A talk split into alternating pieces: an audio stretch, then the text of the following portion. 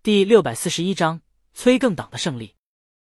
早上，江阳坐在沙发上玩游戏，李青宁在屋里化妆。他们待会儿要出去。今天李青宁要参加一个品牌活动。啊！江阳忽然悲叹一声。李青宁闻声探头，在戴耳环的同时问江阳：“怎么了？”江阳又被催更的同学们遇见了。江阳改名帅得过胡歌，不太奏效。路人不太在意的那些人，在看到江阳的新名字以后认不出来。但那些坚定的催更党，因为他们中的直播兄曾跟江阳约过架，有对战记录，一查就知道江阳新名字叫什么了。虽然他们不知道胡歌是谁，但不妨碍他们继续在游戏里追杀江阳。今儿一大早，直播兄就遇见江阳了。直播兄现在是名副其实的直播兄。因为他在推推直播，他直播间的名字就是狙击。崔更，我们是认真的。当然，江阳不知道这些，他只知道正玩着呢。忽然从草丛中钻出五个人，各种技能往他身上招呼。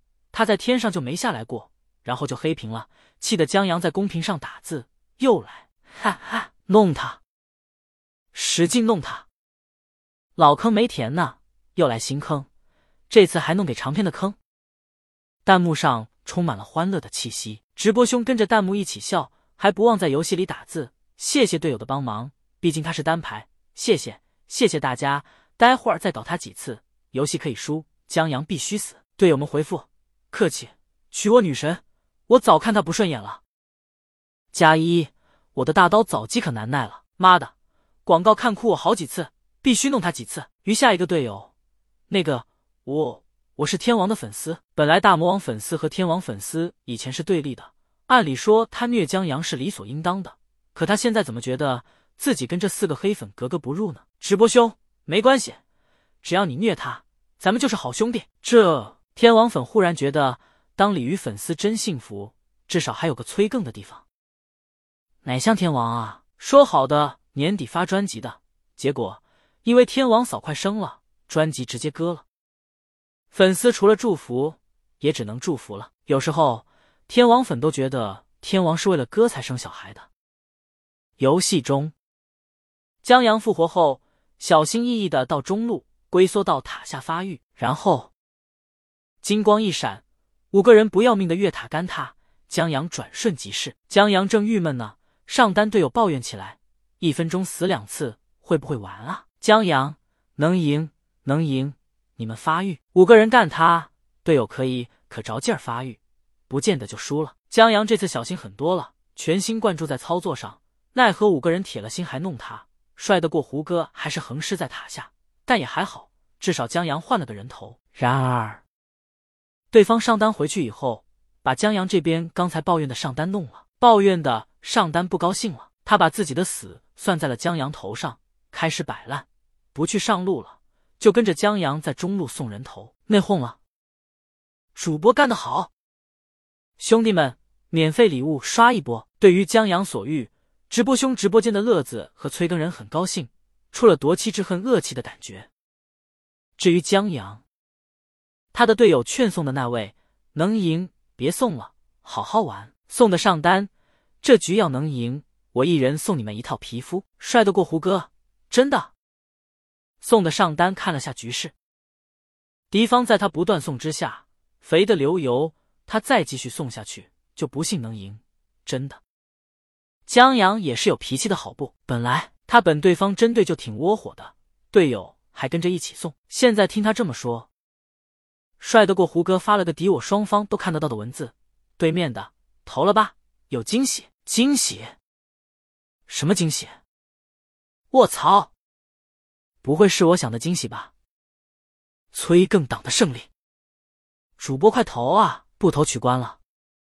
直播间的观众没忘记他们的任务，直播兄本来也是为了催更。闻言，忙同队友们商量。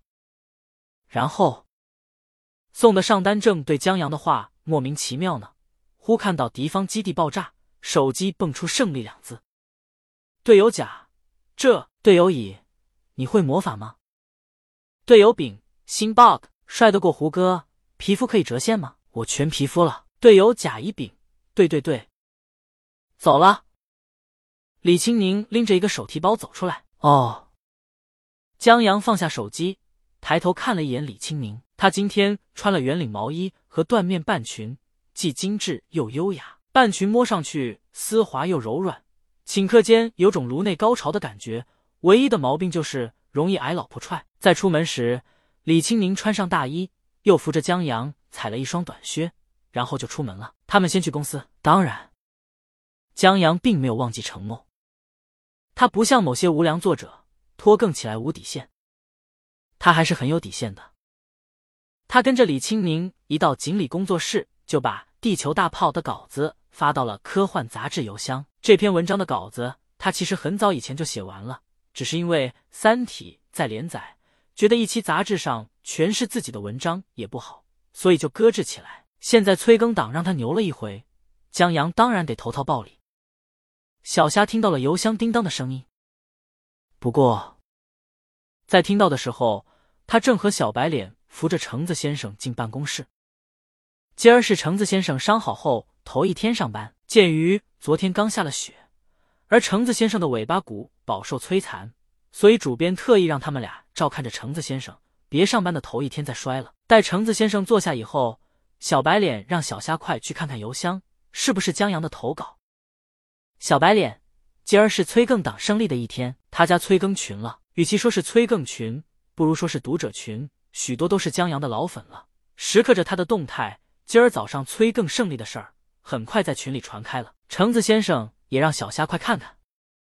在看到真的是江阳的来稿以后，小虾急忙转发给大家，一起阅读起来。然后，小虾看的痔疮都要犯了。这这就是后续啊？这算个屁的后续！就给了在地心的他一个沈静的名字，顺便让大家知道，哈，是因为他爹的挖穿地球的计划去地心勘探，然后才沉入地心深处的。这太缺德了，不愧老贼之名。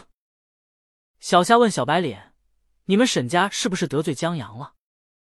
沈家三代不得好死，儿子在地球大炮里灰飞烟灭，女儿在地心里孤独一人，也就爷爷好点，成功看到了地球大炮。成为真正伟大工程的那一天，小白脸姓沈，我也不知道啊。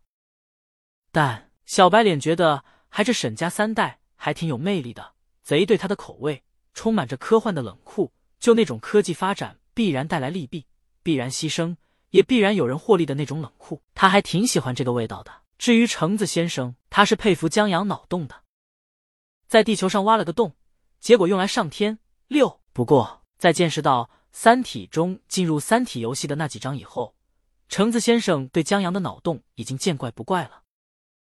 他唯一担忧的是，这文章发出去，读者以为是把小姑娘救出来的，结果不止小姑娘出不来了，他老子还死了，太缺德了！到时候不知道多少人要高呼老贼，顺便给江阳寄点土特产了。还有，地球大炮硬伤不少，到时估计会引来不少争议。橙子先生只能希望江阳不受影响。